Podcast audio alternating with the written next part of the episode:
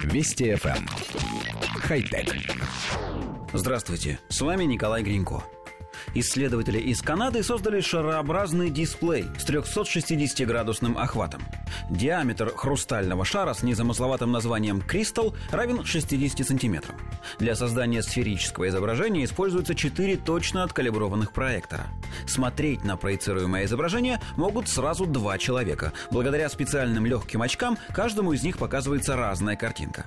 Пользователи могут ходить вокруг шара и видеть изображение под разным ракурсом, так что очки постоянно отслеживают положение их тела относительно сферического дисплея. Считается, что технология найдет применение в многопользовательских играх, 3D-моделировании и видеоконференциях. Так как собеседник, скорее всего, будет использовать только одну камеру, его лицо будет крутиться вокруг своей оси в зависимости от положения пользователя. Посмотреть на затылок человека не получится. Один из создателей шара, Сидней Фелс, объяснил, что выпустив его, они не хотят конкурировать с очками виртуальной реальности. Их технология не может их полностью заменить и будет интересна лишь для видеоконференций и совместной работы над 3D-объектами. Коллектив редакции нашей программы поясняет.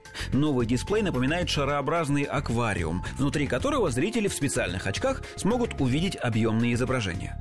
Если использовать дисплей для видеоконференции, то внутри вы увидите голову собеседника, и все действо будет похоже на сцену из фильма «Формула любви», в которой граф Калиостро разговаривает с неким духом, сидящим внутри магического шара. Помните? В твою судьбу хочу вчитаться, но неразборчиво строка.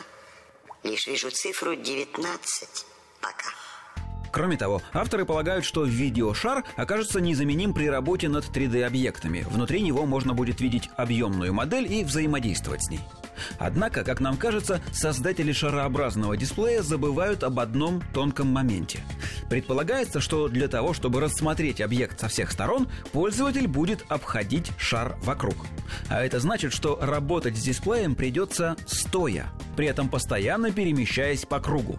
А люди все-таки предпочитают работать сидя на одном месте – Человеческая лень, как известно, двигатель прогресса. Но в данном случае она наверняка сыграет роль тормоза, не позволив изобретению стать массовым. Хотя... Вести FM. Эм. Хай-тек.